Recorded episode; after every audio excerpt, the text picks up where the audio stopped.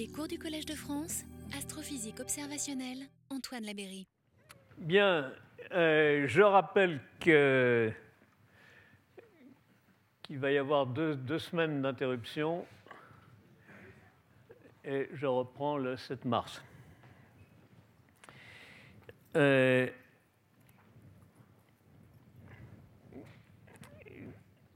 je rappelle de quoi il s'agit. Mieux voir les étoiles, planètes, présence de vie, évoluer, et même cette fois-ci j'ai rajouté civilisé. Alors évidemment, civilisé, c'est difficile. C'est difficile, mais euh, en supposant que des, de lointaines euh, civilisations aient d'aussi gros lasers que nous avons sur Terre et que, par hasard ils les pointent vers nous, ça se verrait très bien. Ça se verrait très bien et ça, ce serait un signe, un marqueur assez intéressant de, de vie civilisée. Par contre, les radioastronomes qui essayent depuis 30 ans de détecter des émissions radio intelligentes, eux n'ont rien trouvé pour l'instant. Mais ils continuent quand même, je crois. Bon, euh, et puis j'avais eu l'occasion de dire que euh, avec les, grands hypertélescopes, euh, si on arrive à en construire un de 100 km dans l'espace, euh, et qu'on photographie une, une exotère à 10 années-lumière, on aurait en 30, 30, minutes de pause, on aurait une image comme ceci, une image directe comme ceci, suffisamment résolue pour essayer de voir s'il y a de la verdure euh, qui change de couleur en automne et autres marqueurs de vie. Alors évidemment, s'il y a un laser, s'il y, y a de la pollution lumineuse, euh, s'il y a des grandes villes de la pollution lumineuse, ça pourrait peut-être se voir aussi, peut-être un peu limite. En tout cas, s'il y a une guerre atomique, ça se voit très bien, parce que ça fait des flashs très brefs, très brefs. Malheureusement, il paraît que ça peut durer très peu de temps seulement, quelques, heures au plus. Et après, ça se calme pendant un million d'années, on reprend.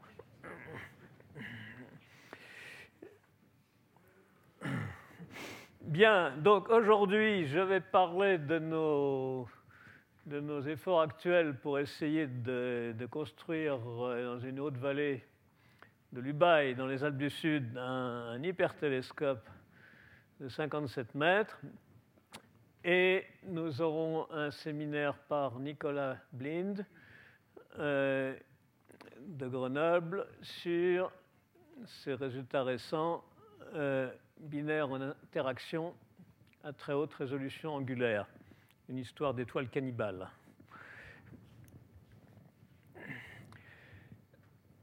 Donc, ce que nous voulons faire, c'est en quelque sorte une nouvelle génération de télescopes que nous appelons hypertélescopes euh, qui aurait une espèce de miroir géant, mais dilué.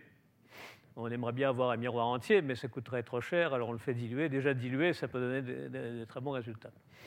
Et on profite, il y a plusieurs façons de le faire, mais on profite de, la logique euh, d'utiliser une, une, cuvette ou un cratère ou une vallée euh, avec une courbure régulière, qu'on puisse garnir d'un grand nombre de petits miroirs pour faire l'équivalent d'un miroir géant dilué qui focaliserait la lumière d'une étoile, euh, ici par exemple, sur la surface focale qui se trouve à mi-chemin du centre de courbure du, miroir géant, ici.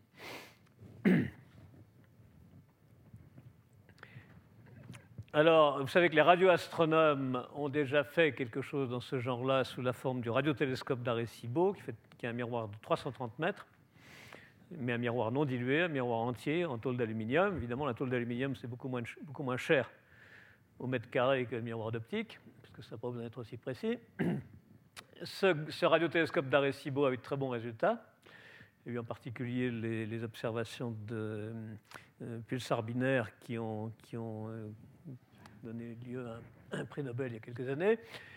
Euh, et euh, eux aussi utilisent cette logique d'utiliser la courbure naturelle d'une cuvette. Bon, alors, dans le cas optique, ça pourrait ressembler à ça. Vous avez euh, euh, une sphère géante qu'on appelle M1, comme miroir numéro 1, et dont le centre est ici. Et euh, vous mettez sur cette sphère, euh, cette sphère, vous l'encastrez le mieux possible dans votre vallée ou votre cratère, le plus près possible du sol, et vous mettez le plus grand nombre de miroirs possible euh, sur cette sphère. Alors la théorie indique qu'il vaut mieux avoir des miroirs petits et nombreux que gros et pas nombreux, à surface totale donnée. bon. Et euh, ça se comporte comme des petits morceaux du miroir géant, et ça focalise la lumière d'une étoile qui se trouve très haut là-haut, euh, ici, au foyer, donc à mi-chemin du centre de courbure ici. Et si vous pouvez mettre ici une caméra, euh, et balader cette caméra pour suivre le, déplacement de l'image de l'étoile à mesure que la, Terre tourne, eh bien, eh bien, en principe, vous pouvez observer. Vous pouvez aussi, au lieu de mettre une caméra ici, y mettre un petit miroir plan qui renvoie le rayon de lumière de l'étoile vers un petit télescope situé par ici, par ici qui permet de mettre des instruments plus encombrants, des spectrographes, des choses comme ça. Ce qu'on appelle un foyer coudé, traditionnellement en astronomie. Bon, et pour que ça se passe bien, il faut que ce, petit télescope soit situé euh, en un point qui est la projection du, centre de courbure par le, pôle nord céleste. Euh, la projection du pôle nord céleste parce que mécaniquement, euh, ça permet de, d'avoir une image stable qui ne bouge pas quand on fait tourner. C'est équivalent d'un guidage équatorial de télescope, c'est-à-dire que quand, quand le télescope se balade, en fait, tout tourne, tout tourne autour de, cet axe, qui est l'axe du monde, l'axe de rotation de la Terre. Euh, on peut imaginer que, euh, que, toute la partie optique doit être fixe par rapport à l'espace, par rapport aux étoiles, mais la Terre tourne. Bon, enfin bref, en ce point-là, on a euh, une facilité, enfin c'est plus facile pour guider l'image. Alors pour piloter, pour piloter le, mouvement de la nacelle, nous utilisons six fils très rigides en Kevlar, dont trois vont ici. Euh, Ceux-là ne, bougent pas normalement pendant la poursuite. Deux vont ici et sont activés par un petit treuil, par deux petits treuils, pour faire la poursuite euh, de mouvement horaire. Et un, sixième va euh, vers un autre treuil lui aussi piloté par ordinateur. Ces deux-là sont trois-là sont pilotés par ordinateur pour faire le mouvement qui convient. Alors pendant ce temps-là, le, câble, alors tout ça est suspendu à un grand câble qui traverse la vallée. Et ce grand câble a un mouvement de, pendule autour de ces attaches qui sont ici et ici, attachées sur les, crêtes de chaque côté de la vallée, à 800 mètres d'écartement. la hauteur de la nacelle est 100 mètres à peu près. Et on peut utiliser un théodolite avec un télémètre laser pour mesurer la position de la nacelle à un millimètre près. Et on pourra euh, servir tout ça pour avoir une bonne précision.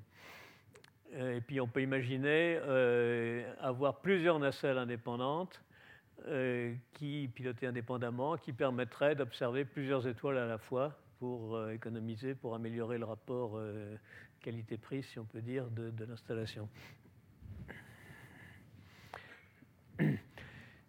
Alors, dans toujours dans la même logique du, miroir géant fixe, hein, finalement c'est un, les télescopes classiques ont un grand miroir, mais qui n'est pas fixe, qui est fixé sur une solide monture qui, le pointe, qui le pointe, et cette monture coûte très cher quand on arrive à des très grands miroirs. Actuellement, les plus grands font 10 mètres de diamètre. il y a une énorme monture mécanique qui coûte très cher, qui tourne tout doucement pour pointer le télescope. Et puis il faut une énorme coupole par-dessus pour le protéger de la pluie qui coûte également très cher. Alors, que là, dans cette logique-là, on n'a ni monture, on a un miroir fixe, c'est la caméra qu'on déplace, et on n'a pas de coupole. On pourra toujours mettre des petits chapeaux sur les, sur les petits miroirs si nécessaire.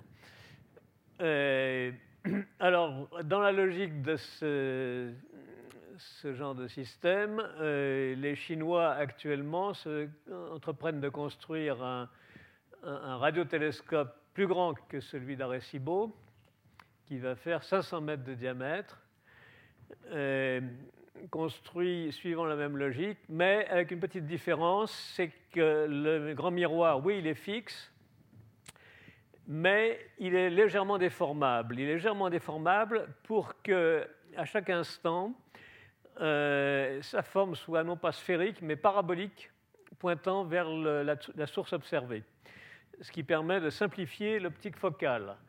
Le, le, détecteur focal se trouve quelque part là-haut. Et si le grand miroir est sphérique, l'image est imparfaite. Il y a ce qu'on appelle l'aberration sphérique. Les rayons se croisent mal. Pour qu'ils se croisent bien, il faut que le grand miroir soit parabolique.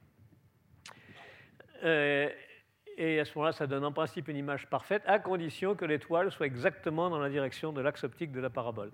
Donc les Chinois ont pris le taureau par les cornes. Ils ont décidé de faire ce grand miroir avec un pilotage par ordinateur qui permet de le déformer légèrement, de faire une espèce d'onde de déformation. Imaginez une espèce de tsunami qui, glisse tout doucement sur le miroir et qui euh, le déforme de moins d'un mètre localement pour corriger cette, euh, cette, aberration sphérique et le rendre parabolique. Alors le mécanisme, alors il y a des panneaux il y a des panneaux comme ça sur une espèce de, quadrillage de câbles, et euh, en aluminium, et à chaque nœud, à chaque nœud, à chaque coin des, triangles, il y a un, mécanisme avec un câble, un câble qui relie au sol, un câble qui, relie un piquet au sol, euh, et un moteur, et un moteur qui tire dessus plus ou moins pour déformer le grand miroir.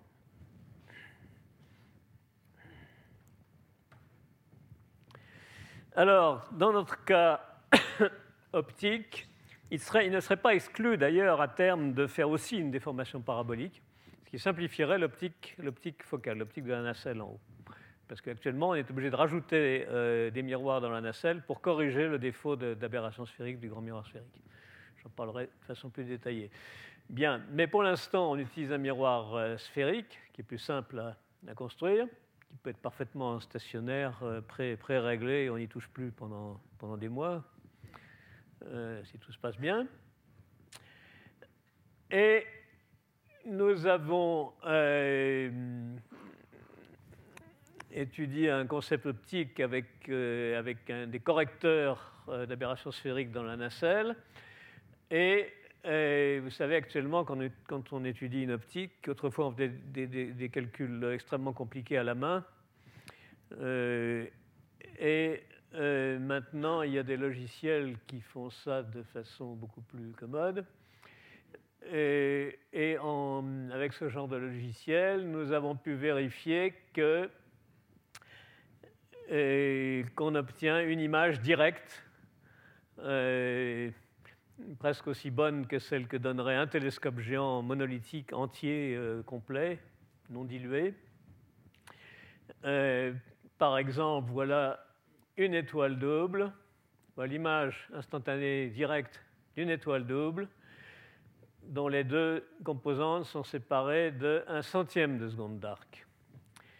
Bon, vous savez que classiquement, la turbulence limite environ à une seconde d'arc la résolution des télescopes qu'on peut aller au-delà euh, avec de l'optique adaptative si l'étoile est brillante, ou bien avec d'autres techniques.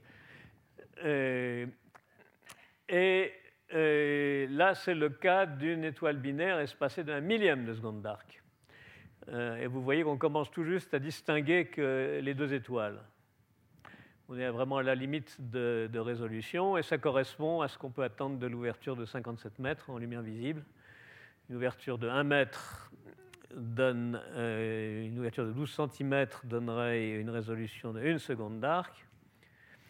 Euh, c'est pour ça que classiquement, tous les télescopes plus grands que 12 cm sont, ne gagnent plus en résolution, ils, euh, sont limités par l'atmosphère. et donc, un télescope de 100 mètres donnerait un millième de seconde d'arc. Là, on n'a pas tout à fait 100 mètres, mais on est à la limite de résolution. Donc ça veut dire en gros qu'on gagne un facteur 1000 en résolution par rapport à l'observation classique. Bon, à condition, à condition que, tout soit bien en phase, et que l'atmosphère que la turbulence soit corrigée. Oula, le laser a l'air d'avoir quelques faiblesses là. Euh, bon, le calcul suppose une ouverture diluée de 57 mètres comportant 169 petits miroirs de 15 cm et là qui sont supposés mis en phase. Si ce n'était pas mis en phase, on aurait, on aurait une espèce de, casserole d'eau bouillante ici, s'il y avait l'atmosphère. Si on laisse faire l'atmosphère, il y a une espèce de casserole d'eau bouillante, euh, de tavelure, speckle qui bouge, euh, et qui dégradent énormément l'image, mais qu'on peut quand même exploiter, à partir desquelles on peut quand même reconstruire une image par des techniques dont, j'ai eu l'occasion de parler. Et qui sont applicables, qui sont applicables aussi pour les hypertélescopes. Ça, ça avait été utilisé sur les grands télescopes classiques, mais ça marche aussi sur les hypertélescopes.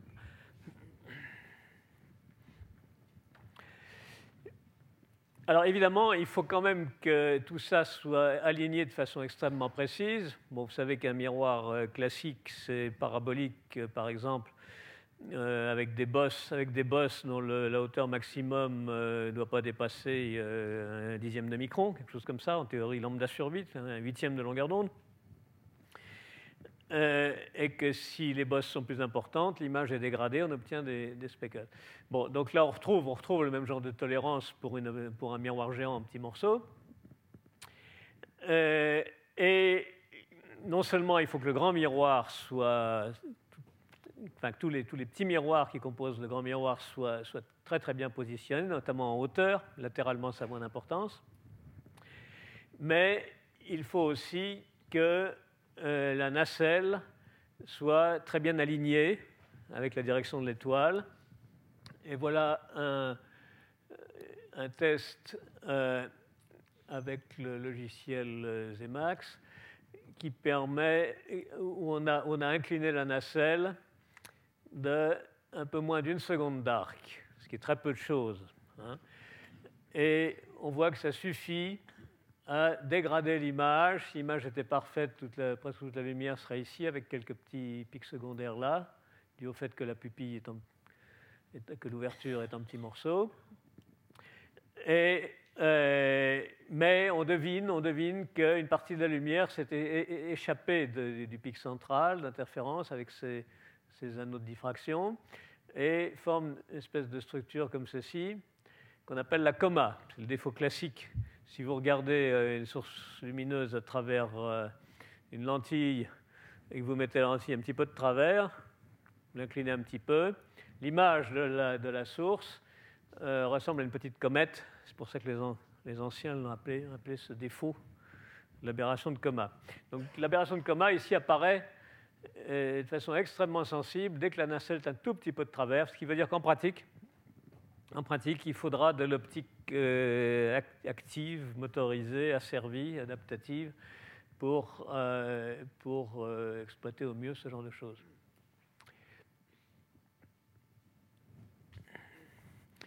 Alors, si on travaille, si on ne met pas d'optique adaptative, si on, si on, si on c'est ce qu'on fera dans un premier temps, on travaillera avec la turbulence et on reconstruira des images par speckle imaging et euh, à ce moment-là, on aura une tolérance beaucoup plus grande. La nacelle pourra être, euh, on pourra tolérer ce genre de défauts. Ça ne fait que s'ajouter aux défauts qu'introduit l'atmosphère.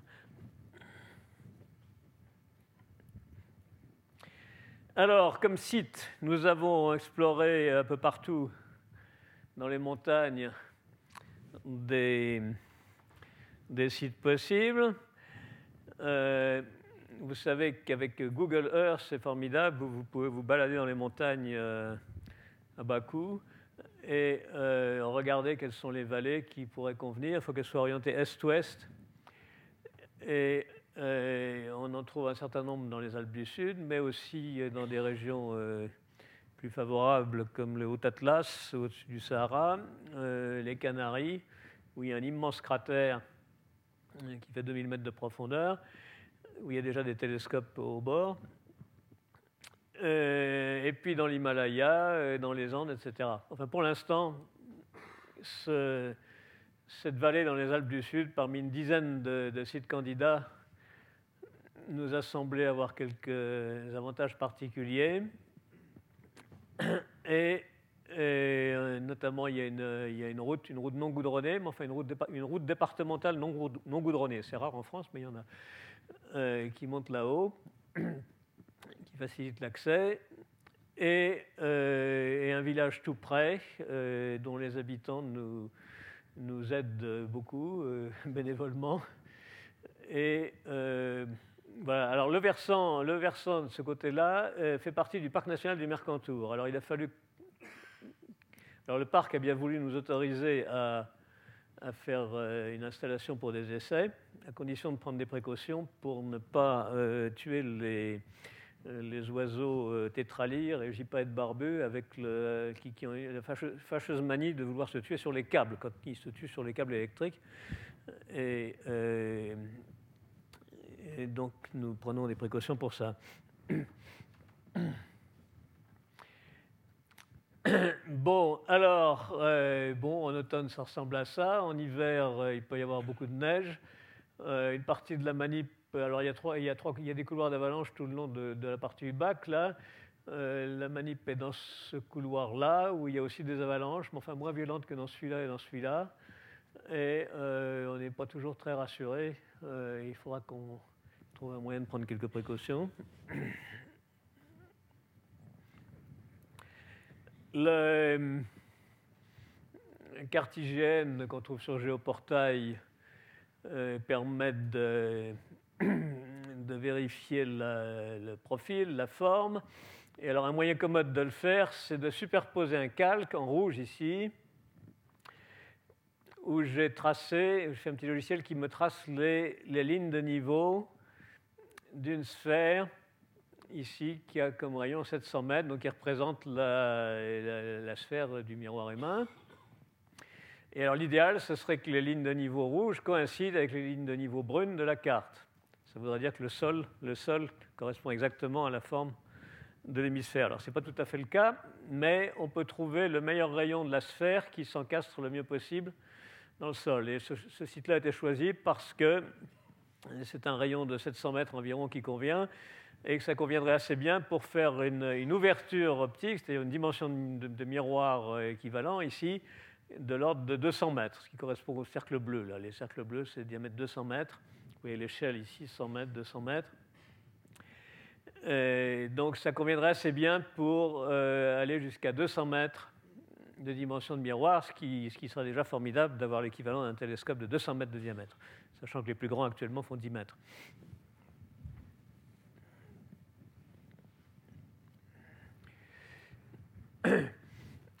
Alors, c'est un, joli coin des, Alpes du Sud, près du col de la Cayolle. Je vous invite à, venir visiter. J'ai déjà signalé que nous sommes intéressés par les coups de main que nous donnent des, bénévoles et des astronomes amateurs. il, y en a, il y en a un certain nombre qui sont venus l'été dernier et qui nous ont énormément aidés.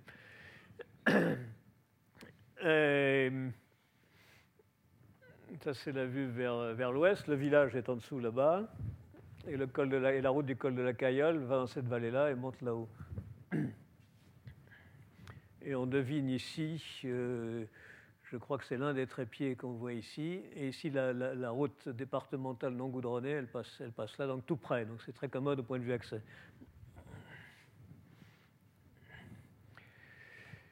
Alors nous avons commencé par installer l'atelier composant essentiel du projet. Vous voyez un collègue éminent polytechnicien qui s'est retroussé les manches. Et ça, c'est la cuisine solaire. Il se trouve que juste à côté, il y a l'endroit où dorment les moutons quand ils viennent au mois d'août. Et il laisse beaucoup de crottes. Et juste à cet endroit-là, l'année suivante, pousse une énorme quantité d'épinards sauvages que mangent traditionnellement les habitants. Comme ça, les moutons servent à quelque chose. Et euh, épinards sauvages qui sont, qui sont apparentés à la, à la quinoa des, des Péruviens. Alors en mettant une vitre sur un tas de pierres et en mettant les épinards dessous, ça les cuit un peu au soleil. Ça m'a permis de survivre au mois d'août. Euh, et puis alors, ce secteur est extrêmement riche en, en biodiversité, c'est un vrai, un vrai merveillement ce qui nous console de, travailler durement pour essayer de voir les étoiles. On regarde aussi ce qu'il y a par terre. Et papillons interférentiels, là, et beaucoup de fleurs. D'autres papillons. Alors ça, c'est les papillons de montagne, et par la suite, qui sont absolument magnifiques, et qui vivent, leurs chenilles vivent dans la falaise, dans la falaise euh, euh, sur les petites plantes grasses, euh, sédum et saxifrages de la falaise. Donc on ne les trouve qu'au voisinage des falaises. J'ai d'ailleurs fait une petite vidéo de l'accouplement de ces papillons que je tiens à votre disposition. Euh, voilà, quoi d'autre? Euh, Alors, des oiseaux, tétralyres, c'est-à-dire le petit coq de bruyère qui, a, la manie de se tuer sur les câbles, comme je disais, et, qui s'inquiète le parc. Et donc, nous essayons de prendre des précautions en balisant le câble pour le, protéger. Le gypaète barbu, qui est une sorte d'énorme vautour, 3 euh, mètres d'envergure, euh, qui se nourrit de la moelle des eaux et qui lui aussi se, tue sur les câbles et qui, a été réintroduit à très grands frais dans les Alpes et qui serait bien, dommage de, sacrifier. Des rapaces nocturnes, sans oublier les hélicoptères, avions, deltaplanes, parapentes, ULM et j'en passe pour lesquels il nous faut aussi prendre quelques précautions. Alors, en général, ce que nous faisons, c'est que nous, descendons le câble dans la journée et nous le remontons le soir, euh, seulement quand nous observons, euh, grâce à un système de poulies et de, et de treuils, ce qui évite, ce qui protège les, animaux diurnes. Bon, et puis parmi les bêtes qui ne volent pas, il y a aussi des loups. Voici des, traces photographiées exactement sur le site tout récemment.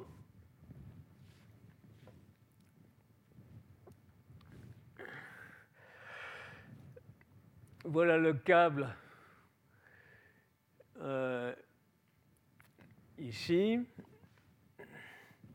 Le même vu depuis l'attache qui est en haut de l'adret, en haut d'un grand éboulis au pied d'une falaise. Euh, et il, traverse donc sur 800 mètres et il arrive là. Il arrive là en haut de ce couloir d'avalanche. Euh, et en bas du, même couloir, il y a euh, l'endroit où se trouve le petit télescope qui recueille les faisceaux coudés et que nous essayons de protéger contre les avalanches. Et le treuil, le treuil qui permet de monter le câble est là en bas de l'éboulis, près de la route. La route est là, près de la route. Et, euh, il y a une poulie là qui permet de, de baisser le câble, baisser et monter le câble.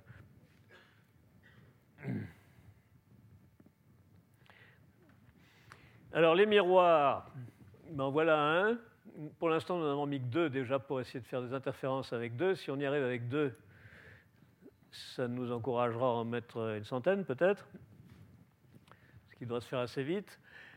Et, il faut que ces miroirs soient tenus de façon aussi rigide que possible. Idéalement, on aimerait avoir une stabilité de l'ordre d'une dizaine de microns.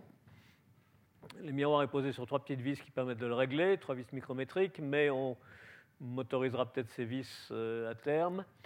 Euh, donc il faut des trépieds euh, très rigides. Nous avons copié en plus rigide les, trépieds qu'utilisent les, géomètres, vous savez, pour les théodolites, et, rajouté des, des, pieux qui pénètrent de 50 cm dans le sol en dessous pour que ce soit très, très solide, très rigide, mais néanmoins amovible si dans quelques années euh, nous trouvons un autre site dans l'Himalaya, nous pourrons tout retirer. Il n'y a aucun béton, aucun ciment, nous pourrons tout retirer sans laisser aucune trace euh, de, l'activité des, astronomes.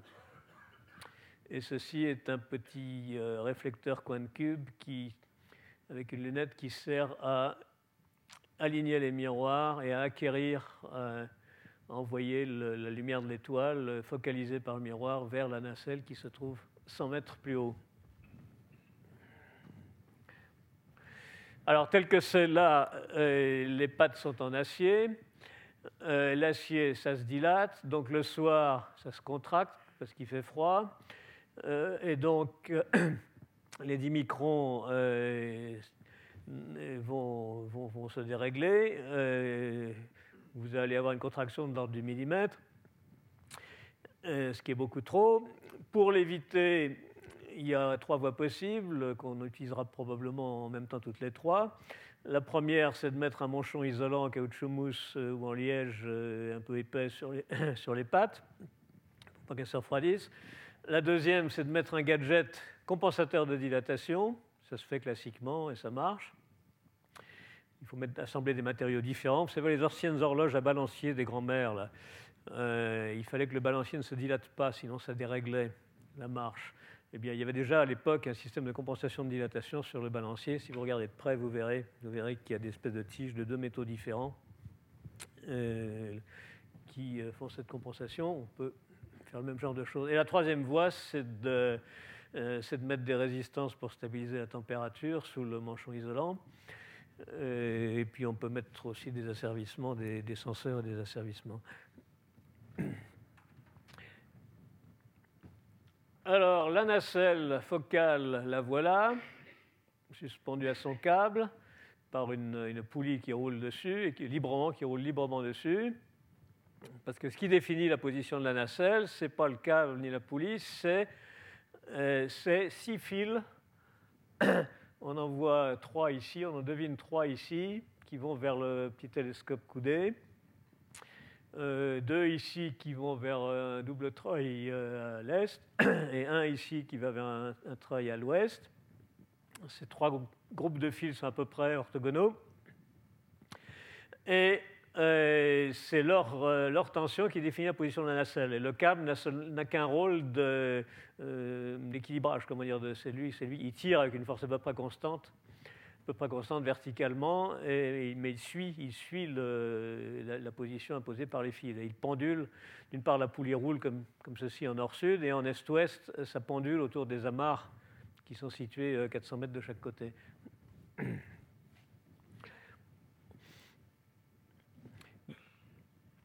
Donc, en quelque sorte, on peut dire que la nacelle est, pilotée en position et en, orientation, en attitude, par ces six fils, euh, comme une marionnette. Bon, vous savez que tout, corps solide, classiquement, on dit tout corps solide à 6 degrés de liberté, 6 euh, degrés de liberté, 3 translations, 3 rotations, et qu'il faut 6, euh, fils pour arriver à bloquer tout ça.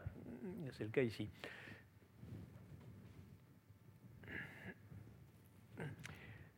Alors mécaniquement, euh, la première nacelle qui est en place, euh, il y a euh, un système d'attache des six fils. Voilà donc trois fils ici, deux fils ici, un fil ici.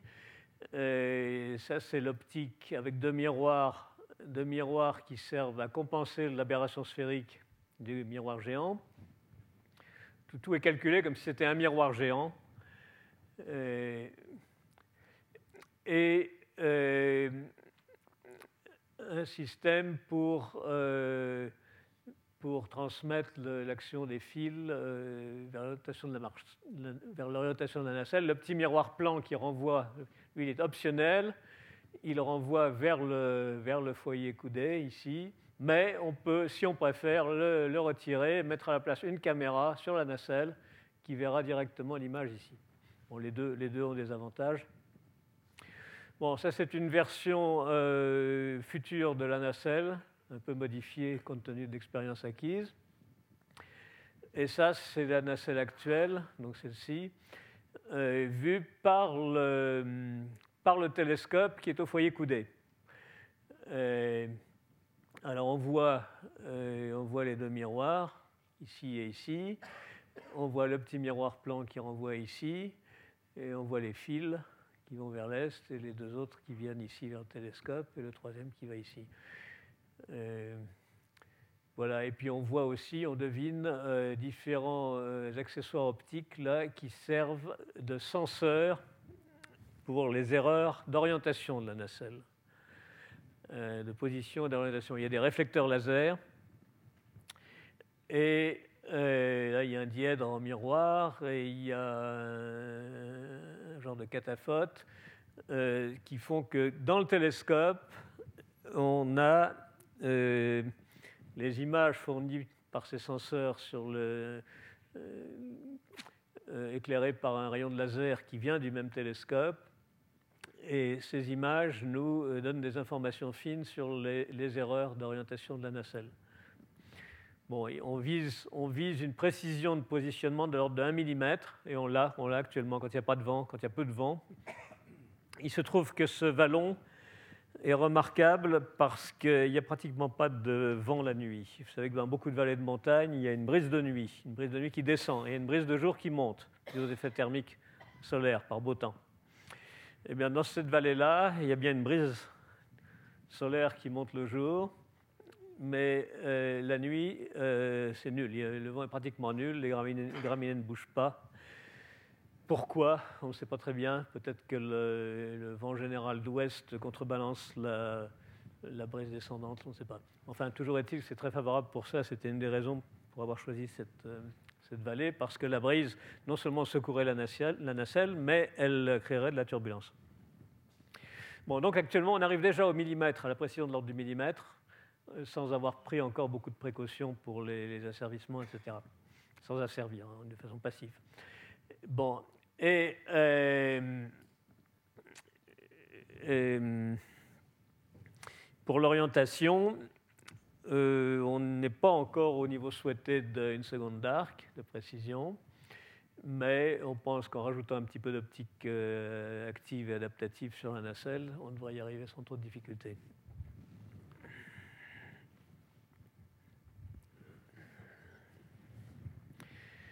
Alors donc le, soir, on monte la nacelle, le matin, on la descend. Euh, voici le collègue Denis Mourard, qui est un ancien de l'interférométrie euh, euh, à l'Observatoire de Calerne, qui, qui se prépare à lancer la nacelle.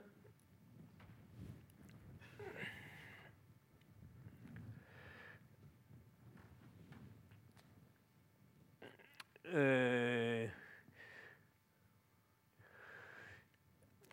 et différents travaux sur la nacelle, mise en place, là, etc. Là, c'est dans le torrent. Vous avez un torrent. Alors, il y a un torrent, un torrent qui est presque sec en été, mais qui devient, euh, qui devient dangereux à traverser au printemps à la fonte des neiges. Il nous faudra construire une petite, euh, une petite passerelle amovible. Et voici le, le point du foyer coudé où se trouve le petit télescope que voici. Euh, et c'est donc en bas du couloir d'avalanche. Alors, euh, on voit qu'il n'y a pas eu de grosse avalanche depuis une dizaine d'années parce qu'il y a tous ces petits mélèzes qui ont poussé, mais il n'y a pas de gros mélèzes à ces endroits-là, ce qui veut dire qu'il y a de temps en temps, tous les 10 ou tous les 20 ans, une grosse avalanche qui casse tout. Euh, et voilà les fils qui servent à positionner la nacelle. Alors le, télescope porte un petit laser qui est ici, euh, qui sert à mesurer la distance. Et qui, vous avez ce, genre de petit laser qui, qui vous donne une distance jusqu'à 200 mètres avec une précision de euh, un dixième de millimètre à peu près. Donc c'est très utile pour nous pour euh, dégrossir la géométrie, euh, mais à terme, il faudra un truc un peu plus précis. Et alors le, petit télescope, euh, vous savez, les télescopes modernes, ils ont un ordinateur dedans, un petit moteur. Vous appuyez sur un bouton et ça suit tout seul. Vous tapez le nom de l'étoile que vous voulez voir, il se pointe tout seul et il suit tout seul le mouvement de l'étoile. Et alors là, il suffit, le, mouvement de la nacelle vu d'ici euh, est exactement le même que si la nacelle était une étoile. Donc on a créé une nouvelle étoile qui s'appelle nacelle. On tape sur le bouton et hop, ça se pointe automatiquement et ça suit automatiquement le mouvement de la nacelle.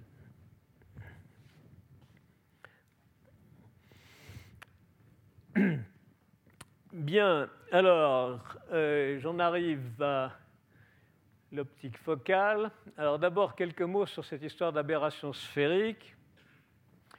Alors vous avez peut-être déjà remarqué quand vous avez un bol de lait et qu'il y a un rayon de soleil qui arrive dessus, que sur le lait, vous voyez une belle courbe lumineuse comme ceci. Euh, et euh, là, elle a été obtenue en posant sur une feuille de papier une rondelle en aluminium. Et c'est le, bord du trou, l'intérieur du trou, l'intérieur du trou de la rondelle, qui réfléchit le rayon du soleil. Le soleil était assez bas sur l'horizon, ça réfléchit le rayon du soleil, et la lumière réfléchie par ce miroir. En fait, là, il est cylindrique, il n'est pas sphérique. C'est réfléchi et ça vient faire cette belle courbe sur le papier. Bon, ben, un miroir géant sphérique, euh, ça fait la même chose. Ça fait la même chose. Et ça, ça veut dire, ça veut dire qu'en réalité, les, rayons se croisent mal. Les rayons qui viennent de la région axiale, ici, euh, se croisent à peu près bien au foyer qui est là. Mais les rayons qui viennent du bord, ici, ils, partent par là et ils ratent complètement le, foyer. Ils se croisent mal. Bon, c'est pour ça qu'un miroir sphérique est mauvais. C'est ça qu'on appelle l'aberration sphérique. Alors, ça se corrige. Par exemple, dans notre cas, on met euh, au, meilleur foyer, le meilleur foyer, c'est à peu près là, la partie la moins où, c'est le plus, étroit, un miroir sphérique qui forme une image du miroir géant un peu plus loin ici.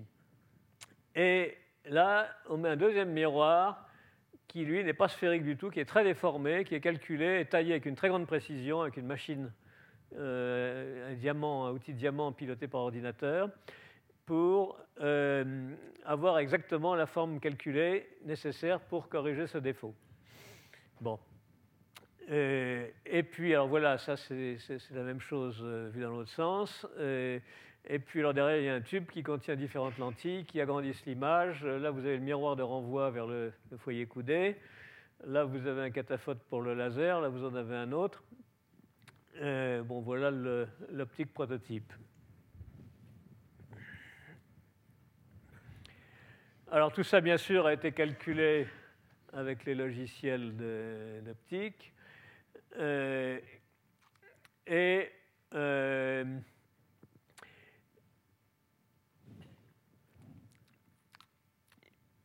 donc vous reconnaissez là le miroir, euh, miroir, ce qu'on appelle le miroir M2 sphérique, le miroir M3 non sphérique, asphérique, dans lequel il y a des fentes qui, pas été représentées ici, des fentes qui servent à laisser passer une partie de la lumière qui arrive directement en bas.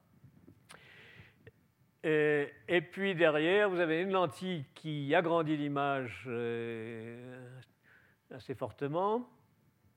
Et vous avez un système de euh, densifieur de pupilles dont j'ai déjà eu l'occasion de parler, mais il faudra que j'en parle de façon plus détaillée, et un système d'éclateur de champs pour faire travailler simultanément plusieurs euh, champs euh, étant donné que le champ, euh, le champ axial de base est très étroit.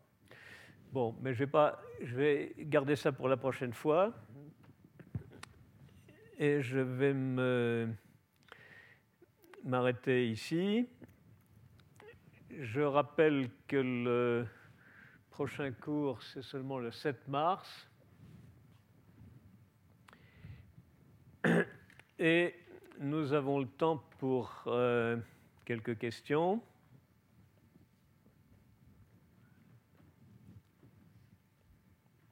Oui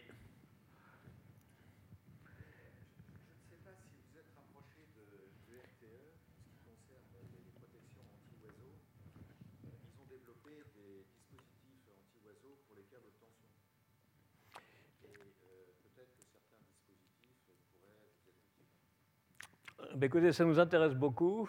Euh, si nous pouvions trouver un contact, ça nous intéresserait beaucoup.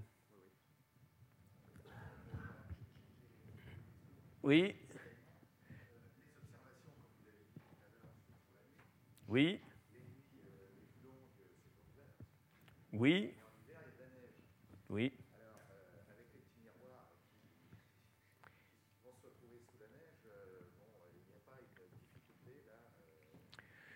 Il faudra une bonne pelle.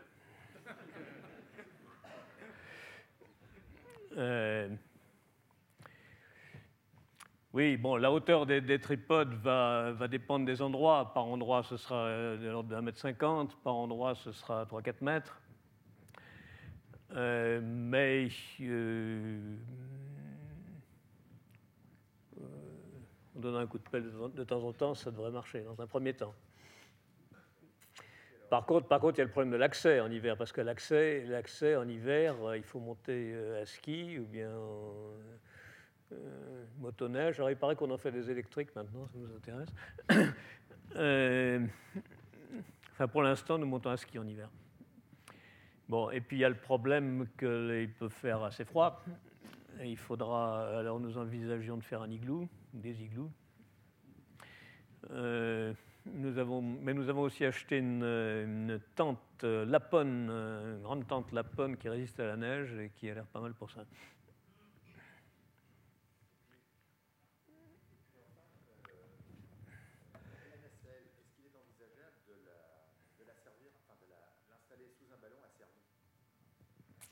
Alors oui, euh, et ça, nous l'avons fait sur le premier prototype qui était l'Observatoire de Haute-Provence. Si vous passez par là-bas, vous pourrez le voir. Il y a euh, actuellement un système avec trois miroirs euh, grands comme ça, espacés de 9 mètres, et une nacelle qui est 35 mètres plus haut, suspendue à un ballon captif, long comme la salle. Euh, alors ça marche, et ça marche, et ça produit des interférences. C'est-à-dire que, en fait, le ballon est extrêmement sensible au vent, et en fait, le ballon, alors le, ballon est beaucoup plus haut, il est, il est, il est, 100 mètres plus haut, euh, pour pas que ça, tire trop de travers quand il y a le vent. Bon, mais le ballon est extrêmement sensible au vent, et quand euh, il bouge de plus ou moins 10 mètres. Bon, et malgré cela, la nacelle étant tenue par des fils obliques qui stabilisent, euh, est stable à quelques millimètres près. Bon, et euh, il y a une caméra sur la nacelle, et l'image se bat de quelques millimètres sur la caméra, mais ce n'est pas trop gênant parce que ça bouge tout doucement. Et, malgré ça, euh, les franges ont pu être observées, les interférences ont pu être observées, alors qu'a priori c'est un montage extrêmement peu rigide, mais quand même suffisamment rigide pour ça. Donc c'est très encourageant. Alors là aussi, on pourrait mettre un ballon. Alors le seul inconvénient du ballon, il y a deux inconvénients du ballon. Le premier inconvénient du ballon, c'est que c'est une vraie galère. Il faut, absolument, il faut absolument un hangar pour le protéger. Parce que la, première rafale venue euh, casse tout, arrache tout. Bon, dans l'histoire des ballons, il y a eu beaucoup d'accidents de ce genre. Euh, donc il faut un grand hangar. Bon, euh, deuxième inconvénient pour le sortir du hangar et le rentrer, c'est deux heures de galère. et troisième inconvénient, les fuites d'hélium coûtent très cher. L'hélium coûte cher. Et donc la maintenance coûte très cher. Bon, enfin, ce sera envisageable. Alors on peut aussi penser à des engins. Euh, bon, il commence à y avoir des hélicoptères électriques qui, euh, qui marchent très bien. Enfin, la durée de vie, les, batteries permettent de voler une demi-heure, c'est un peu, un peu juste, mais enfin, ça va s'améliorer. Alors il ne faudrait pas que ça fasse trop de, trop de turbulences. un hélicoptère électrique est meilleur au point de vue de turbulence qu'un hélicoptère pétaradant mais, euh, mais ça risque quand même de faire un peu de turbulence. On peut aussi imaginer deux petits avions ou deux drones, deux drones qui, se, qui tournent en cercle en se courant après et qui suspendent le, le truc. Enfin, il y a de il y a de, il y a de la place pour les, pour les, pour les inventeurs. Oui, monsieur. Oui. Ça, ça va un asservissement en bas, je sais pas quoi. Oui. Ça, ça va aller très bien pour la partie basse fréquence. Oui. Tout ce qui est partie vibration de la nacelle, je ne sais pas si vous avez une idée des fréquences de la nacelle, ça va rester à peu près. Alors, ou bien vous les traitez comme un bruit aléatoire, ou bien vous essayez de l'effacer dans un ordinateur.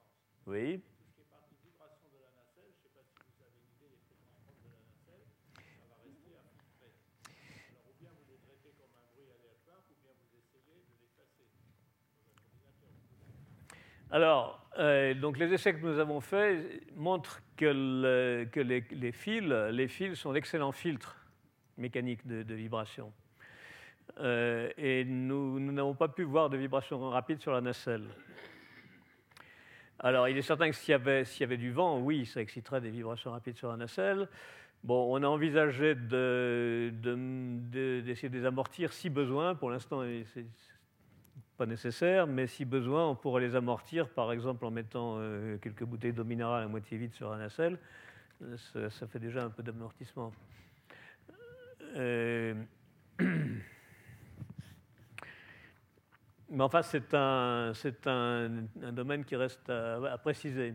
Alors, nous avons des collègues euh, suédois qui ont, qui ont fait une modélisation euh, de, de, sable, euh, euh qu'ils ont, publié d'ailleurs, qui est disponible si ça vous intéresse. Oui?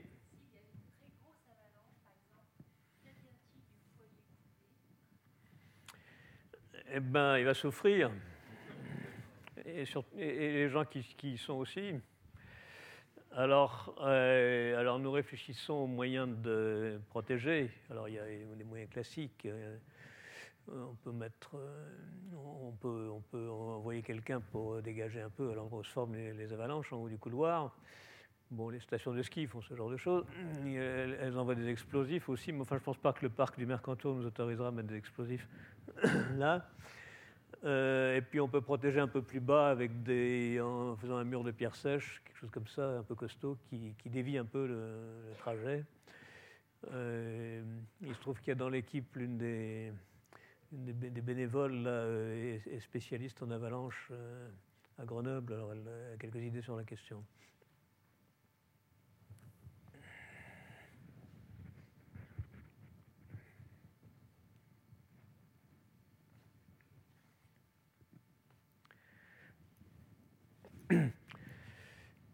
tu, veux. Vous vous installer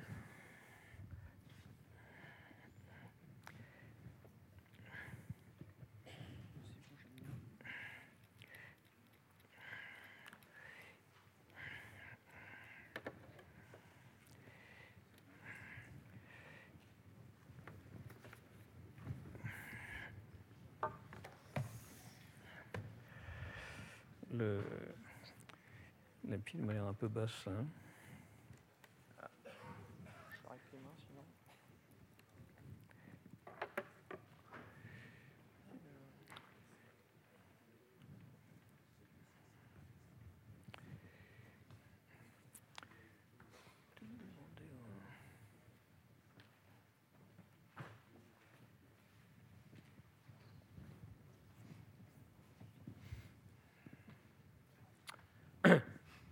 Pierre.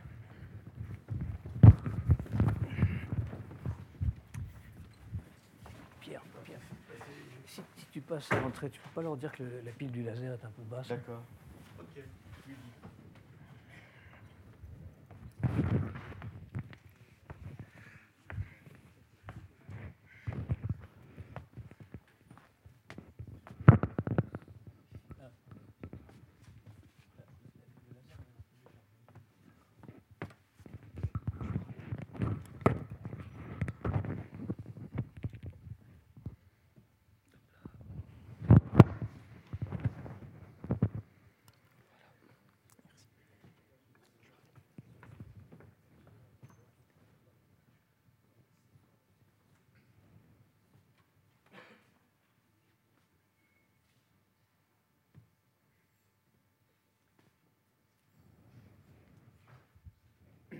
Est-ce qu'il y a d'autres questions?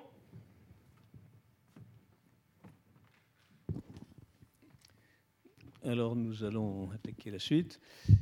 Euh, Nicolas Blind est à Grenoble, à l'IPAG, et euh, a fait des, observations avec le grand interféromètre euh, au Chili, européen. je lui donne la parole merci.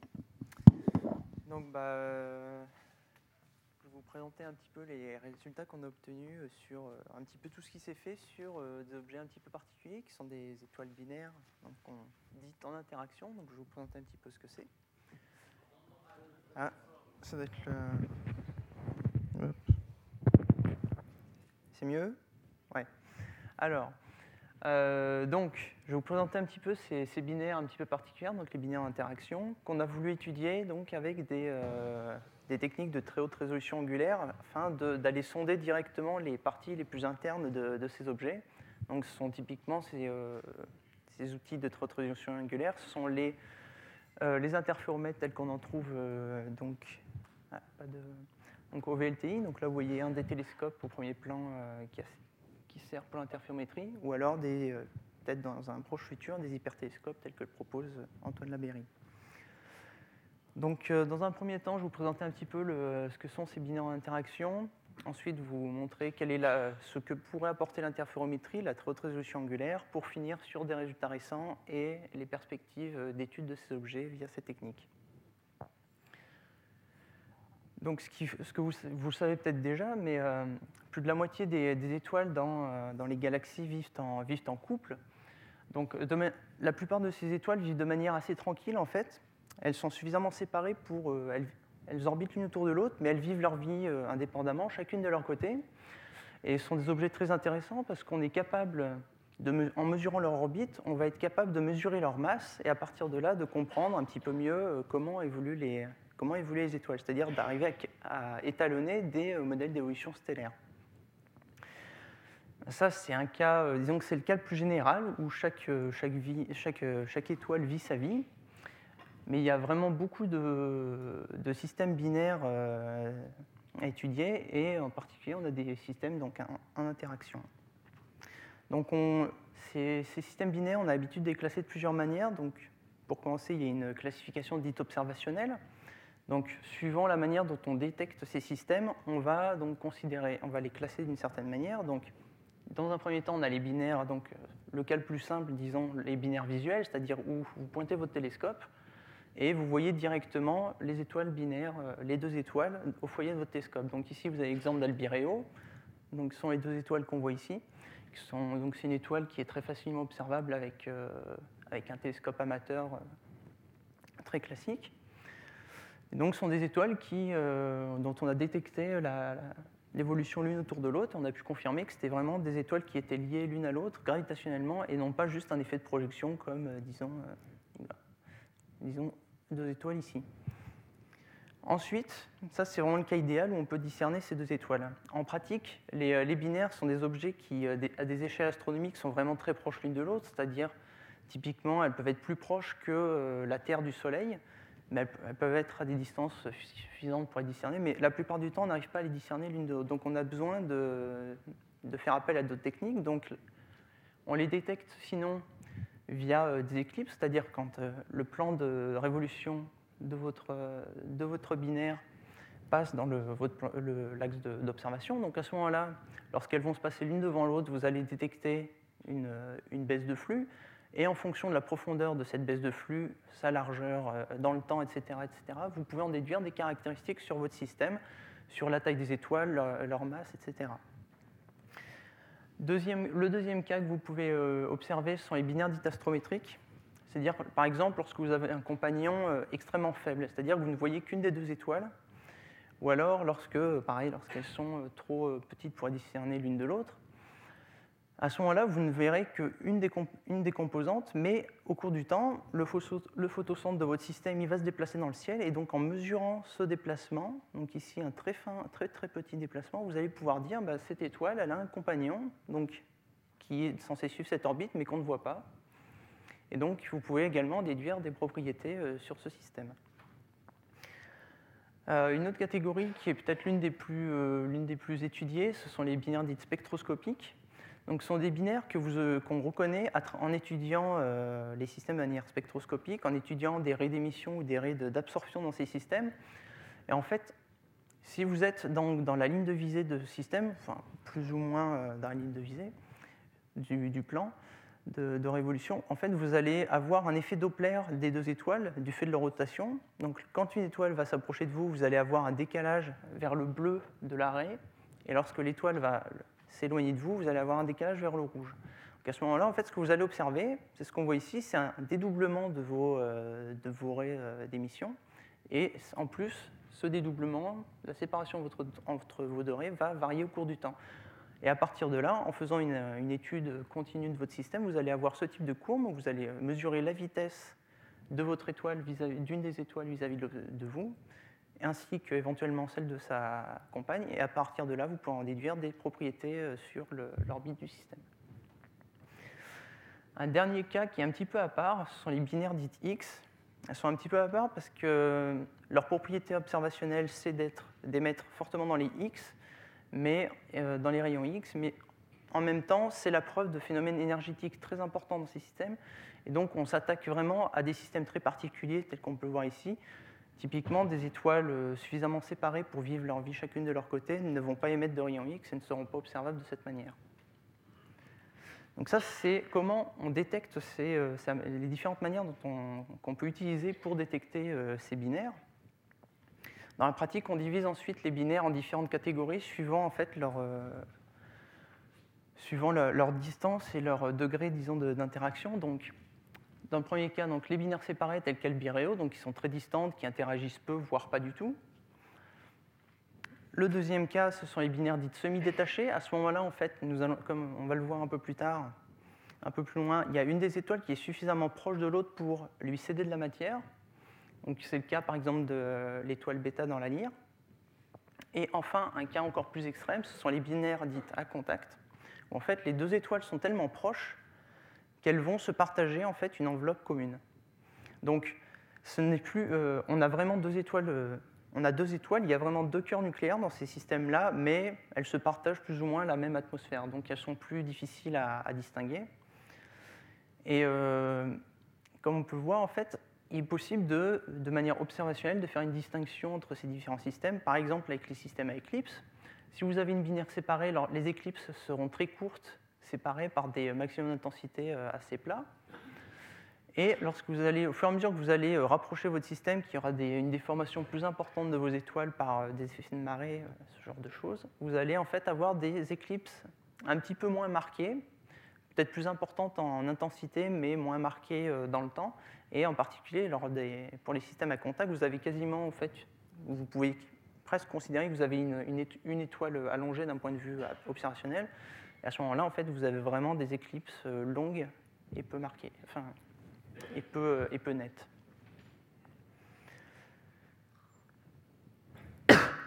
Donc nous, moi je vais, je vais m'intéresser euh, aujourd'hui donc, euh, aux binaires en interaction, c'est-à-dire des binaires qui sont euh, de manière générale suffisamment proches pour pouvoir être s'échanger de la matière et de, sorte que cette matière échangée influe de manière très importante sur leur évolution.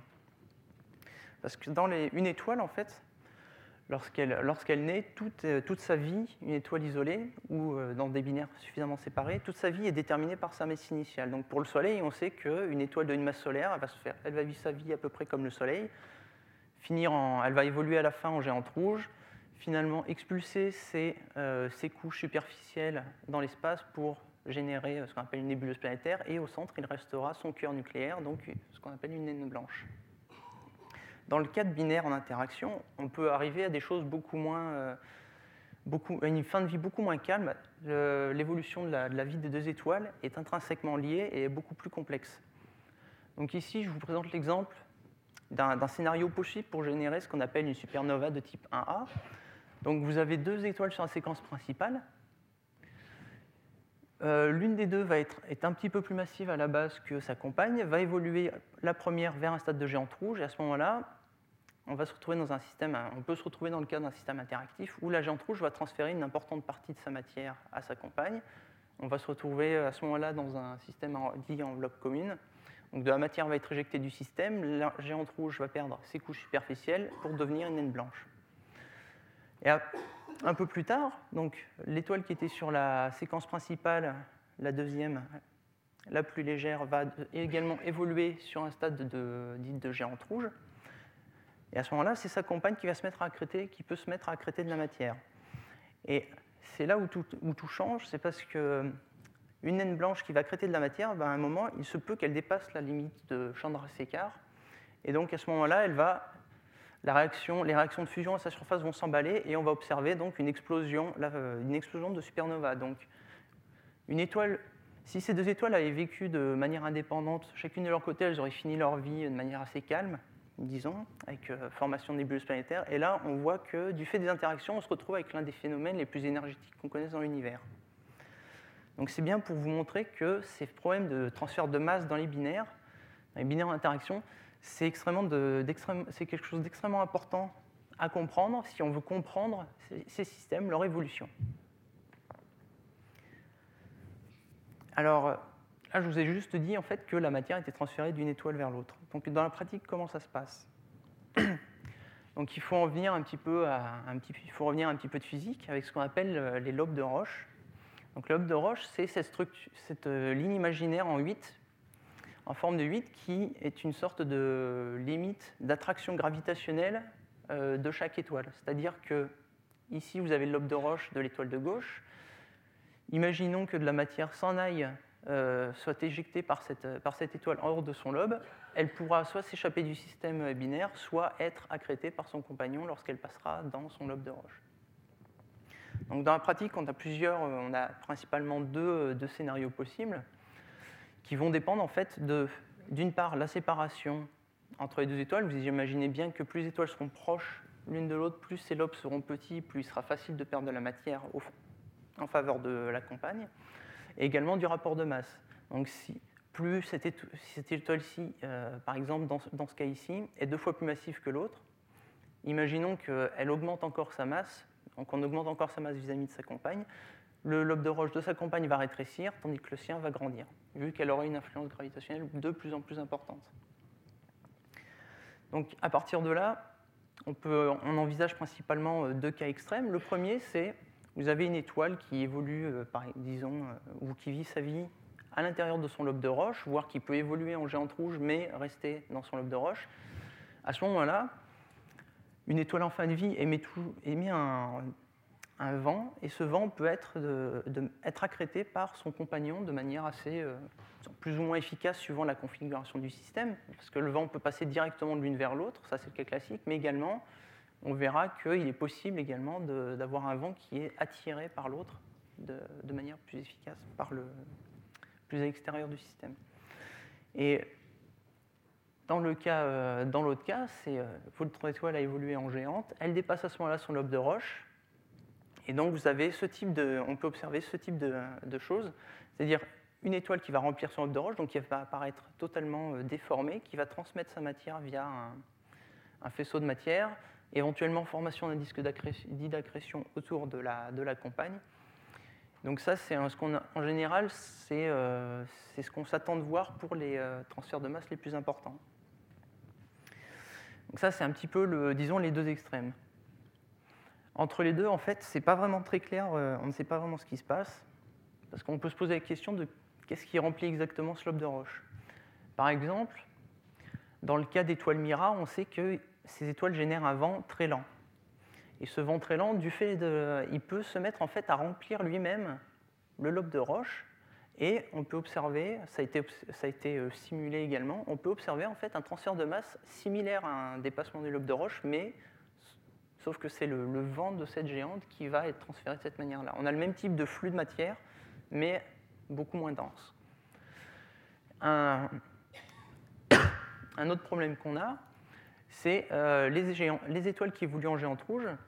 Elles ne sont pas, comme, euh, disons, comme le Soleil, parfaitement euh, limitées par leur photosphère. En fait, on peut observer de nombreuses couches, une sorte de couche en, oignon, des couches moléculaires en oignon autour de ces étoiles. Donc ici, vous avez le cas par exemple d'une étoile Mira. Vous avez l'étoile ici, vous voyez parfaitement, vous voyez très bien une couche euh, moléculaire d'eau qui entoure euh, cette étoile.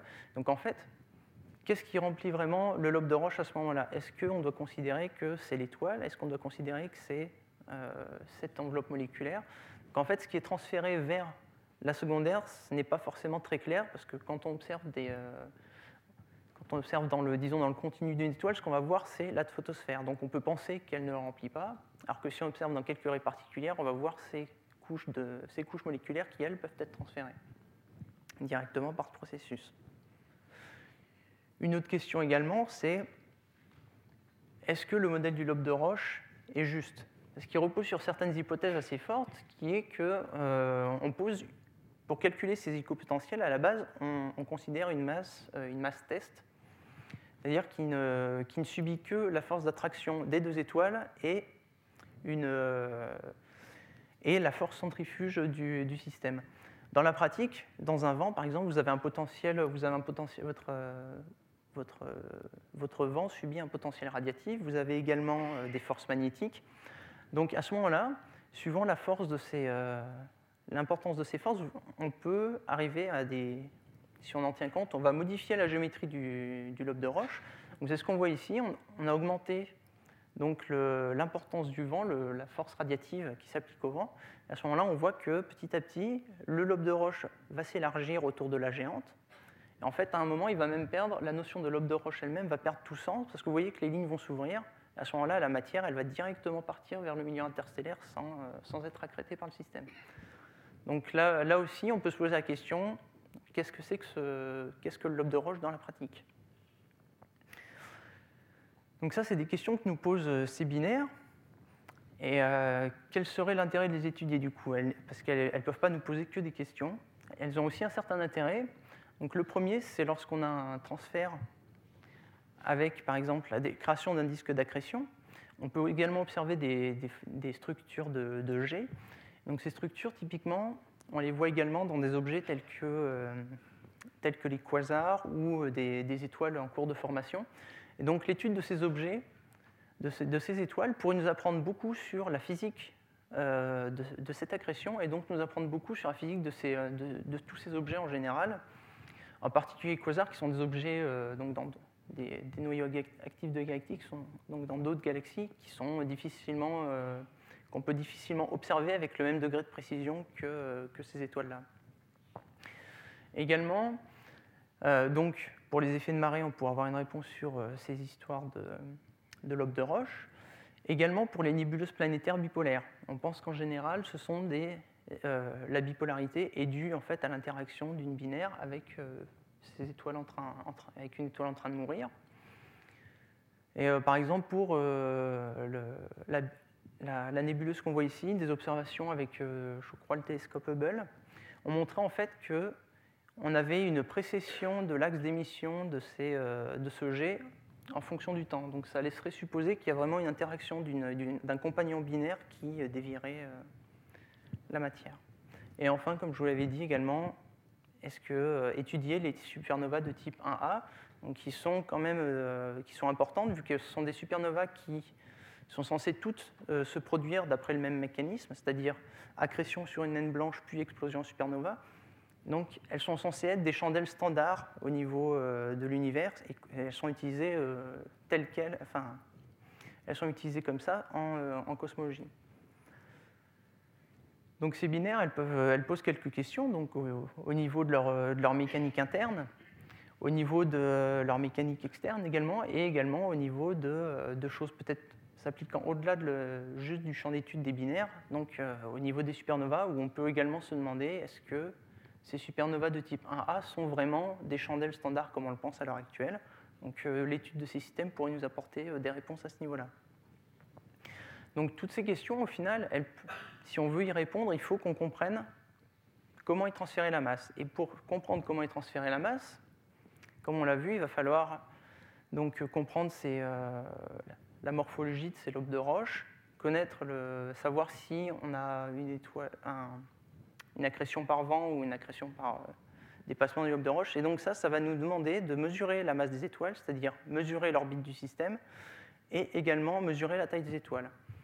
Comme je vous l'ai dit tout à l'heure, la plupart des étoiles qu'on observe, les étoiles binaires, ne sont pas résolues spatialement. Donc, on, peut avoir euh, une certaine information sur l'orbite grâce, aux, par exemple, aux observations spectroscopiques, mais on n'a jamais, on a difficilement accès à toute l'information. Mesurer l'orbite visuelle euh, du système nous permettrait de compléter totalement, d'avoir toute l'information et ainsi de mesurer euh, vraiment la masse du système. Mesurer la taille des étoiles est encore un autre problème, parce qu'on va encore essayer de voir des détails, des choses beaucoup plus fines que l'orbite du système. Et donc c'est là que intervient la très résolution angulaire, en particulier l'interférométrie optique. Et euh, un autre problème que je vais vous présenter, donc la très angulaire nous permettrait donc de sonder euh, ces systèmes, de mesurer leur orbite dans un premier temps, mais on a d'autres problèmes également. Donc on veut mesurer le diamètre euh, des étoiles pour savoir si elles remplissent ou non leur lobe de roche. Et le problème, c'est qu'avec des mesures indirectes, telles que des mesures d'éclipse ou de vitesse rotationnelle, c'est-à-dire on va mesurer l'élargissement des raies d'émission afin de savoir à quelle vitesse tourne l'étoile. À partir de là, on peut en déduire un diamètre sous certaines hypothèses. Ben, on se rend compte qu'en comparant les mesures de diamètre stellaire faites avec ces deux, euh, mesures, ben, on se retrouve sur cette courbe rouge où en fait on mesure des, des rayons qui diffèrent par un facteur 2. Donc il y a vraiment un problème à ce niveau-là. Et typiquement, c'est dû au fait que euh, ces deux méthodes de mesure sont des méthodes, disons, indirectes, qui ne permettent pas de sonder la géométrie, la morphologie du système, et donc on a besoin de faire certaines hypothèses. Donc ces hypothèses, les voilà. Lorsqu'on, étudie des éclipses, on va faire l'hypothèse que le disque est uniforme qu'on a un disque uniformément lumineux, alors qu'on peut avoir un assombrissement bord, centre-bord. Éventuellement, maintenant, on a des modèles qui tiennent compte de cet assombrissement centre-bord, mais on peut avoir dans les géantes, par exemple, des structures de convection absolument gigantesques qui vont encore modifier le modèle. Et ça, on n'a aucun moyen de le savoir, a priori, juste en observant nos éclipses. Et pour la méthode de vitesse rotationnelle, on suppose que les étoiles sont sphériques, alors que dans les cas, euh, par exemple, semi-détachés, on va avoir une, étoile légèrement euh, déformée. Donc l'intérêt de l'interférométrie, ce serait donc d'une part de mesurer ces orbites et en outre d'être capable de mesurer, euh, de voir quelle est vraiment la, morphologie de notre étoile pour vraiment aboutir à des modèles ultra précis de, ce qu'on observe, sans, sans force a priori. Donc ça me mène à vous présenter un petit peu euh, euh, ce que c'est que la, haute résolution angulaire, plus particulièrement la, technique d'interférométrie. Donc ici, vous, avez donc une photo du VLT avec ses quatre télescopes de 8 mètres et quelques télescopes de, 2 mètres qui sont utilisés pour l'interférométrie. Donc typiquement, quand vous observez un télescope de 8 mètres, euh, vous allez observer, vous avez une tâche de diffraction qui représente la limite de, de résolution de votre télescope, vous n'êtes pas capable de voir des détails plus fins que cette tâche, donc qui mesure typiquement 50 milliards de secondes. Donc euh, une, milliard de seconde, c'est à peu près la taille d'un homme sur la Lune observé depuis la Terre. Donc vous pouvez observer, disons, des détails d'une cinquantaine de mètres sur la Lune avec un télescope de 8 mètres. Mais le problème, c'est que si vous voulez observer des objets plus petits, tels que les binaires d'interaction, vous ne, bah, vous ne verrez que cette tâche. Et vous voyez que vous avez besoin d'augmenter d'un facteur 10 le pouvoir de résolution de votre instrument. Donc l'idée, idéalement, ce serait de construire donc un instrument de 80 mètres de diamètre. Bon, on sait que ce n'est pas possible à l'heure actuelle. Donc on, on va faire un petit peu en utilisant, en recombinant différents, en recombinant différents télescopes afin de synthétiser un télescope virtuel d'une centaine de mètres de diamètre, voire 200 au maximum au VLT un jour peut-être. À l'heure actuelle, c'est encore limité à des longueurs de 130 mètres. Et donc ainsi, on est capable au VLT euh, d'augmenter la résolution jusqu'à d'un facteur, euh, disons 15 à 25 suivant euh, les, lignes de base qu'on utilise. Donc dans la pratique, comment ça fonctionne? Donc vous allez recombiner la, la, lumière provenant de vos deux télescopes et vous allez former ce qu'on appelle des franges d'interférence. donc ces franges d'interférence, elles sont caractérisées par deux grandeurs. La première, c'est leur contraste ou la visibilité, donc qui vous donne une information typiquement sur la taille de votre source et également leur position, donc avec l'information de phase, qui va vous donner une information, par exemple, sur le photocentre de votre système, la position du photocentre. Et donc ces deux grandeurs, c'est une, en fait la, visibilité ici, c'est une grandeur complexe qui est directement reliée à la distribution d'intensité de, votre source, c'est-à-dire donc votre source dans le ciel, en fonction par une relation de Fourier et le résultat va dépendre également de la base que vous allez utiliser, c'est-à-dire son orientation et sa longueur. Donc idéalement, ce que vous voudriez faire, c'est réussir à couvrir, avoir des, longueurs de base petites à grandes, suivant toutes les directions, et ainsi arriver en fait à paver. Euh, donc ça, ici, j'ai représenté le, le domaine des, euh, des, bases que couvre un télescope euh, monolithique de 200 mètres. Et donc l'idée de l'interférométrie, c'est d'arriver à, créer des bases de sorte à couvrir cette surface la plus uniformément possible. Donc à la base, initialement avec, avec les premiers interféromètres comme le, ceux d'Antoine Laberry, l'I2T et le GI2T, on n'avait qu'une seule base, donc on, prenait, on faisait un point de mesure à la fois, donc c'est assez pauvre. Vous voyez que si, par exemple, vous voulez, mesurer un diamètre stellaire, en supposant un disque uniforme, vous allez avoir un point, disons ici, mais vous pouvez également imaginer une étoile un peu plus grande qui va passer, un peu plus euh, petite, qui va passer ici. Donc ça reste encore ambigu, ça dépend fortement de votre modèle. Heureusement, vous pouvez profiter de l'effet de supersynthèse, c'est-à-dire en fait du fait que la Terre elle tourne, du fait, de la rotation de la Terre durant la nuit, en fait, qui va vous permettre d'explorer différentes fréquences spatiales, qui va vous permettre d'avoir de meilleures données, d'affiner vos modèles. Mais l'idéal, c'est encore d'augmenter le nombre de télescopes. Donc typiquement, vous en ajoutez un, vous passez à trois télescopes, vous avez trois lignes de base, donc vous échantillonnez trois points euh, dans trois fréquences spatiales. Vous pouvez également profiter de, la supersynthèse. Ensuite, vous passez à 4 télescopes, donc c'est ce, qui vient c'est ce qui est arrivé il y a à peu près maintenant euh, un an au VLT, par exemple, avec euh, l'instrument Pionnier euh, qui a été construit à Grenoble. C'est également le cas avec un, autre instrument français Vega à l'interféromètre Chara qui est basé en Californie, et depuis quelques temps également avec l'instrument Merck. On a également quelques instruments qui fonctionnent maintenant à 6 télescopes. Donc là, vous, voyez que vous passez de. Donc à 4 télescopes, vous aviez 6 fréquences échantillonnées à la fois. Là, à 6 télescopes, vous en avez 15. Donc vous commencez à avoir quelque chose de pas mal. Et ensuite, donc vous observez votre source toute la nuit et voilà ce que vous obtenez. Donc vous voyez, vous commencez vraiment à bien remplir votre, euh, votre surface de, de fréquence spatiale. Et à ce moment-là, en fait, ce que vous pouvez euh, faire, c'est inverser cette relation, repasser de vos visibilités et phases à la distribution d'intensité de votre source, c'est-à-dire reconstruire une image. Donc c'est ce qui a été fait il y a quelques années.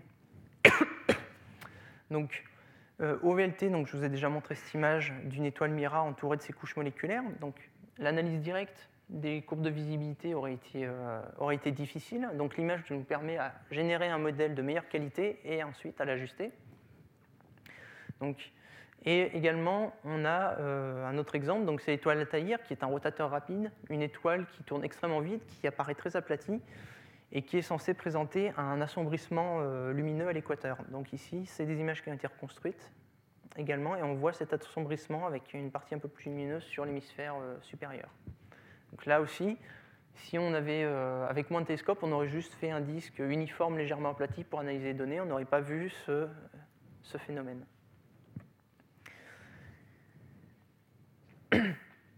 Donc voilà qui me, mène aux résultats euh, récents qu'on a obtenus sur les binaires en interaction grâce à cette euh, technique d'interférométrie.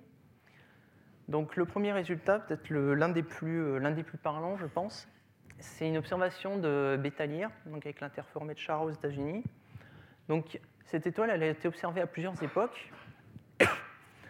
Et pour chaque époque, on a été capable de reproduire, de reconstruire une image. Donc là, on voit en fait directement le système qui, euh, tourne en révolution. Et à partir de là, ils ont construit, on peut construire un modèle plus précis où en fait ce modèle c'est un disque d'accrétion. Donc on voit directement le phénomène d'accrétion sur, euh, sur le compagnon et la géante qui apparaît extrêmement euh, déformée. Donc là, on est directement en train d'observer des effets gravitationnels forts dans, dans ces systèmes grâce à cette capacité de très haute résolution angulaire. Un deuxième exemple, donc c'est euh, Epsilon Aurigé. Donc, Epsilon Aurigé, c'est une, euh, une étoile dont on, avait beaucoup de mal à comprendre le, comportement il y a encore quelques temps, parce que c'était une, euh, une, une étoile qui présentait des, des baisses de luminosité extrêmement importantes et extrêmement longues, de l'ordre de six semaines, je crois. Et on n'avait pas détecté de, de compagnons binaires à côté. On ne savait pas exactement on n'arrivait pas à interpréter euh, ces courbes d'éclipse. Donc il a fallu faire appel à l'interférométrie optique pour arriver à faire des images de système et en fait se rendre compte que donc on a bien une, géante rouge, mais euh, lors des phases d'éclipse, en fait, ce qu'on observe, ce n'est pas une éclipse par une étoile, mais c'est une éclipse par un disque de, poussière, un énorme disque de poussière donc qui entoure le compagnon. Donc on, euh, ça a été vraiment euh, un gros résultat point de vue, euh, du point de vue euh, imagerie pour l'interférométrie, mais également d'un point de vue physique, parce qu'auparavant, on n'arrivait pas à comprendre exactement ce qui, euh, ce qui se passait dans ce système. Euh, donc d'autres exemples qui, eux, sont plus, euh, qui ne sont plus liés à l'imagerie en, en elle-même du système, mais plutôt à la spectro-interférométrie, c'est-à-dire à faire de l'interférométrie, mais dans des canaux euh, spectraux extrêmement fins, et ainsi analyser le comportement typiquement dans une, dans une redémission du système, là où il se passe vraiment des, choses un peu énergétiques. Donc ici, pour euh, l'étoile nue du Sagittaire, donc où en fait, on a détecté une émission euh, H-alpha, euh, une émission de, dans, une rédige d'hydrogène extrêmement étendue, donc qui s'étend typiquement bien au-delà de- du système, du système binaire. Donc on suspecte qu'il y a une binaire qui n'a pas encore été détectée, il me semble. Et également, avec cette capacité de spectro-interférométrie, on a été capable de déterminer la position du photocentre euh, d'émission de, euh, de, ce- de cette émission euh, H-alpha. Donc on se rend compte qu'en fait, ce n'est pas l'étoile principale qui est ém- principal émetteur de, de cette, euh, en H-alpha, c'est en fait c'est un point qui est situé quelque part sur l'orbite supposée avec la secondaire et qui semblerait suit cette étoile secondaire. Donc il y a, y a encore quelque chose à explorer à ce niveau-là, mais euh, donc ça nous permet d'avancer euh, sur ces, euh, choses-là. Et enfin, un dernier cas assez intéressant, c'était la nova récurrente TPX, donc, qui a été étudiée également par spectrointerférométrie. Et donc, on a été capable en fait, de, suivre en direct l'évolution et, de mesurer la morphologie de ce sursaut. Donc là, vous avez deux images. Ce sont des images synthétiques, ce ne sont pas des, vraies reconstructions d'images, ce sont euh, disons, les modèles qu'on a utilisés pour euh, ajuster les données. Donc là, on peut voir que donc ça, c'est tel qu'on voit le, système. Donc on le voit, on voit, euh, on le voit de, face. Et donc on voit qu'en l'espace d'une semaine, il a quasiment doublé de volume. Ça, c'était pour les principaux, euh, les principaux résultats à l'heure actuelle. Et maintenant, je vais vous présenter euh, des résultats assez récents également, obtenus sur un système un peu particulier qui est SS Leporis, donc une étoile symbiotique. Donc en fait, ce, terme de symbiotique, euh, c'est pour qualifier des étoiles qui ont un comportement un petit peu ambigu. On arrive, à une certaine époque, on n'arrivait pas à comprendre pourquoi. En fait, avant qu'on sache que c'était une binaire, ce qu'on voyait dans le spectre de, cette étoile, c'était des composantes, des, raies d'émission typiques d'une composante chaude, et également des, euh, raies euh, typiques, typiques d'une composante froide. Donc, on ne savait pas trop euh, ce qui se passait. On, avait une étoile à la fois chaude et froide. Donc, d'où ce terme de symbiotique, une, coexistence de, ces deux, de ces deux choses à la fois. Donc, on a longtemps suspecté que c'était une binaire donc d'une géante rouge, d'une étoile naine A, et le tout étant entouré d'un disque de poussière. Donc, typiquement, en faisant une, euh, des études de spectroscopiques assez larges, on peut, euh, ajuster, on peut ajuster les trois euh, modèles d'émission des différentes composantes. Et tout ce qui fait l'intérêt en fait, de ce système, c'est qu'il présente le paradoxe d'Algol. Donc le paradoxe d'Algol, c'est qu'en fait, L'étoile qui apparaît comme la plus évoluée dans le système, donc en l'occurrence la géante M, c'est également l'étoile qui, est la plus évoluée, euh, qui est la moins massive. Donc ça, c'est un petit peu, ça va à l'encontre de ce qu'on s'attend en général pour une étoile, à savoir que plus elle est massive et plus elle va évoluer vite. Donc ça, c'est une preuve forte que dans le passé, il y a eu un transfert de masse de cette étoile M vers la A, à tel point qu'en fait la M, elle s'est vue dépouillée de, euh, ses surfaces externes, de, toute sa masse, et, qu'elle est devenue plus, légère, dans la, moins massive du système. À l'heure actuelle, on observe encore une activité UV également, ce qui est encore une preuve qu'il y a sans doute des transferts de masse encore à l'heure actuelle dans ce système. Et ça fait maintenant, euh, je pense, quasiment un siècle qu'on étudie cette étoile, et ça fait 40 ans qu'on pense que en fait, l'étoile géante remplit euh, son lobe de roche. Donc il y a eu différents scénarios, tels que celui de Collet, qui supposait qu'en fait on avait une orbite elliptique et qu'elle ne le remplissait que lors de son passage au périastre. À l'heure actuelle, on sait que l'orbite est plutôt euh, est circulaire, donc il faudrait que la géante remplisse son lobe de roche de manière permanente. Le problème avec ce système, c'est donc qu'il y a un transfert de masse, mais on, savait encore assez peu de choses à son sujet. En particulier, la distance était euh, assez mal connue. Donc la distance, elle va, fortement influencer sur la taille qu'on va estimer de la géante, sur la taille qu'on va estimer du, lobe de roche. Les masses également vont fortement influencer sur la taille du lobe de roche. Et enfin, au final, l'orbite était assez bien connue du point de vue de sa période et du fait qu'elle est circulaire. Par contre, son inclinaison était euh, quasiment inconnue disons, elle était estimée autour de 30 degrés, plus ou moins 10 degrés. Les séparations également étaient inconnues. Donc, pour savoir quel est le type de transfert de masse euh, à l'heure, il y avait encore pas mal d'inconnus. Et donc, on, peut aller on pouvait se poser la question est-ce que cette étoile remplit vraiment son lobe d'enroche? Donc pour, euh, s'assurer de, ça, en fait, on a mené de nouvelles observations au VLTI, donc avec deux instruments, donc Amber qui est un instrument à 3 télescopes et Pioneer un instrument à 4 télescopes. Donc la, méthode qu'on a utilisée, c'était la suivante, c'était avec Pioneer euh, et ces quatre on a été capable de refaire des images, donc d'avoir une information directe sur la morphologie du système, sur ce qu'on observe. Avec Amber, les données étaient beaucoup plus ambiguës, c'était beaucoup plus difficile de savoir ce qu'on observait exactement.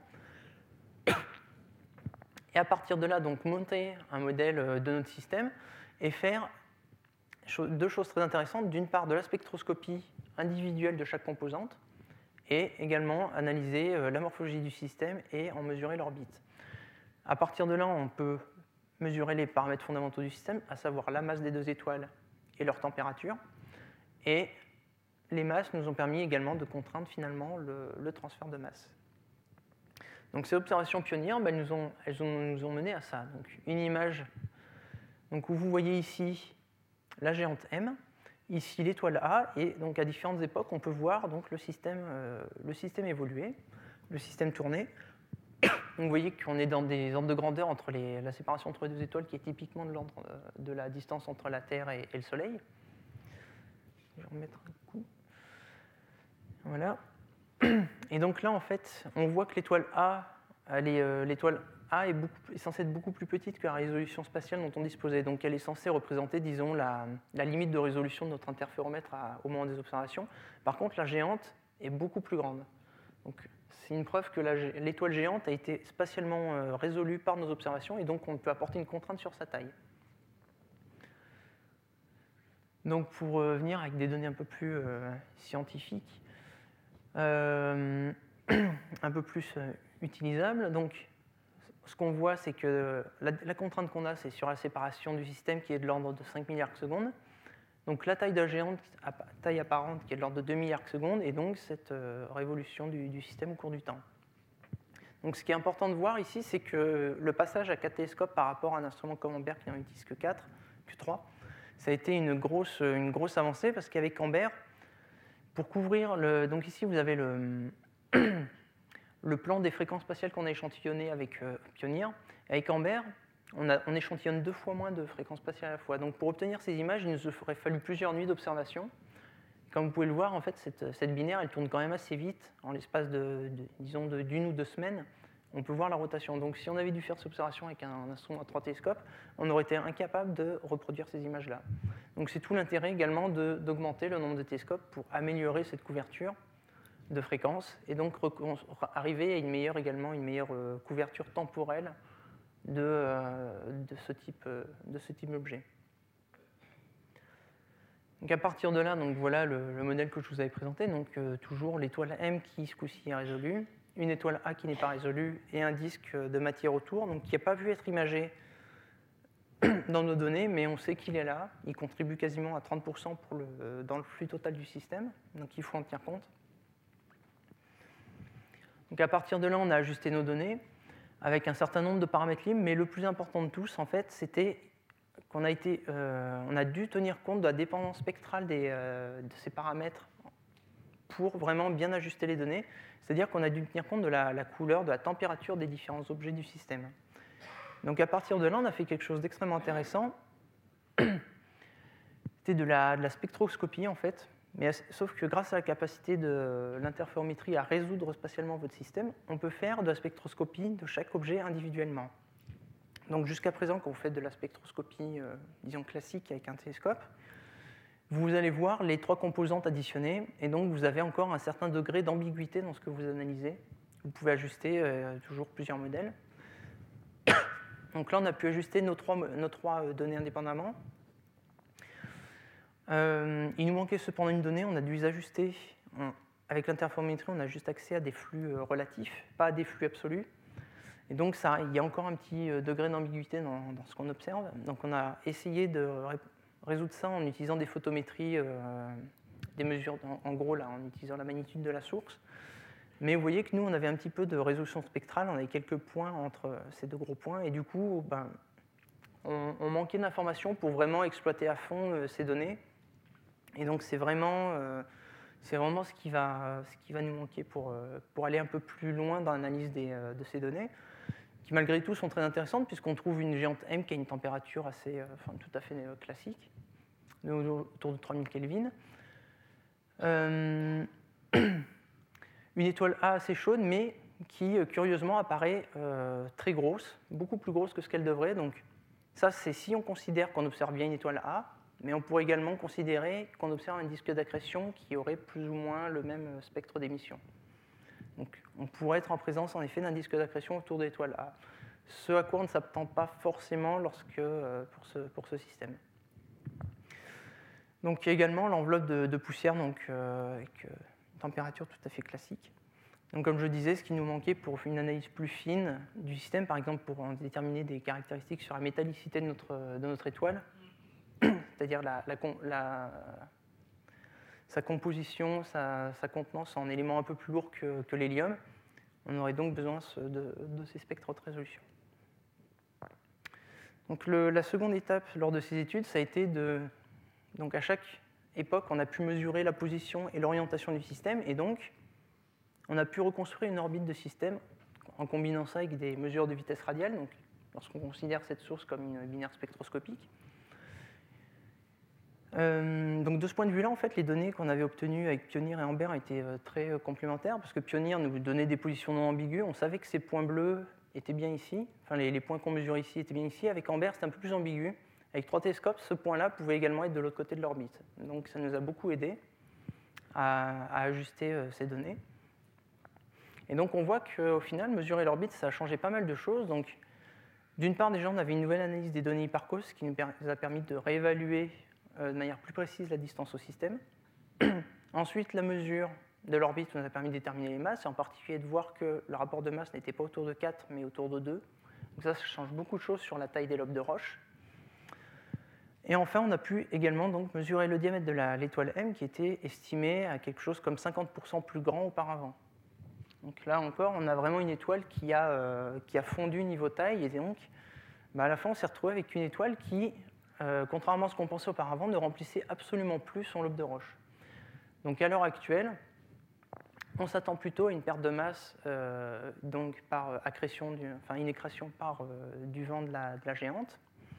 Donc on s'attend à ce que cette accrétion soit très efficace, c'est-à-dire qu'en fait, beaucoup plus de 10% du vent soit accrété. C'est-à-dire qu'en fait, même le vent qui serait émis, disons, sur les bords de la, géante, soit finalement accrété sur le compagnon.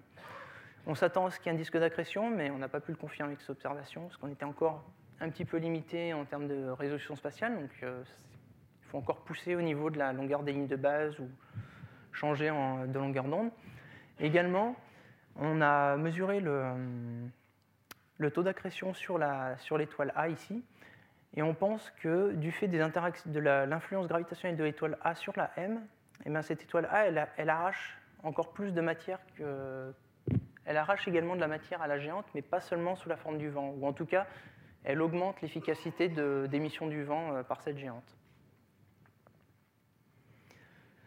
Donc voilà qui, résume un petit peu tous ces, euh, résultats sur les, euh, les binaires d'interaction. Donc les binaires d'interaction, c'est encore un domaine nouveau pour même en, enfin, en, c'est assez nouveau. Donc il y, a, quand même un gros potentiel. Il y a encore beaucoup de développement à faire, mais il y a déjà, avec les instruments existants, il y a beaucoup de choses à faire. Par exemple, avec la spectro-interférométrie, on peut s'amuser à étudier le vent ou éventuellement des jets d'émission dus à un disque d'accrétion étudier si la géante dans le système présente des couches moléculaires, comme, comme ça arrive dans certaines géantes. Avec la nouvelle capacité d'imagerie, on devrait pouvoir donc euh, étudier plus précisément la morphologie du système, étudier les, effets de marée, mesurer, voir si la, géométrie du lobe de roche est, euh, correcte, euh, telle qu'on le suppose à l'heure actuelle. Euh, éventuellement voir s'il n'y a pas des ponts, observer directement des ponts de matière entre les deux objets. Donc ça, c'est des choses qui n'ont pas encore été faites. également, euh, s'intéresser à la détection de disques d'accrétion en observant par exemple dans le visible ou en augmentant la longueur des, lignes de base, c'est-à-dire en augmentant la résolution spatiale du système. Et euh, comme je vous le disais, ben, la, spectroscopie en simultané de ces objets va fortement nous aider d'une part pour, pour l'analyse fine des, spectres, individuels, mais également pour détecter d'éventuels sursauts d'activité qui pourraient fortement euh, changer la morphologie du système à laquelle on s'attend. Disons que par exemple, pour, pour SS bon, on s'attend à voir une géante avec une étoile A, mais peut-être que si on détecte un, un sursaut d'activité très important, il y aura peut-être de la matière qui sera apparue entre les deux systèmes. Et donc euh, cette capacité d'imagerie et à nous montrer ce genre de structure euh, un peu fine et un petit peu difficile à, faire à, voir directement dans les, données interférométriques cette capacité d'imagerie nous aiderait vraiment à. la spectroscopie nous aiderait vraiment à, à apprendre ce genre de choses. Et donc, euh, bah, également, comme je disais, donc, euh, bénéficier de plus de télescopes afin d'avoir une capacité d'imagerie plus rapide et avoir un meilleur euh, échantillonnage spatial de, ces sources et un meilleur échantillonnage surtout temporel, vu que ce sont des sources qui évoluent, qui sont assez complexes et qui évoluent assez vite. Et voilà. Retrouvez tous les contenus du Collège de France sur www.colège-2-france.fr.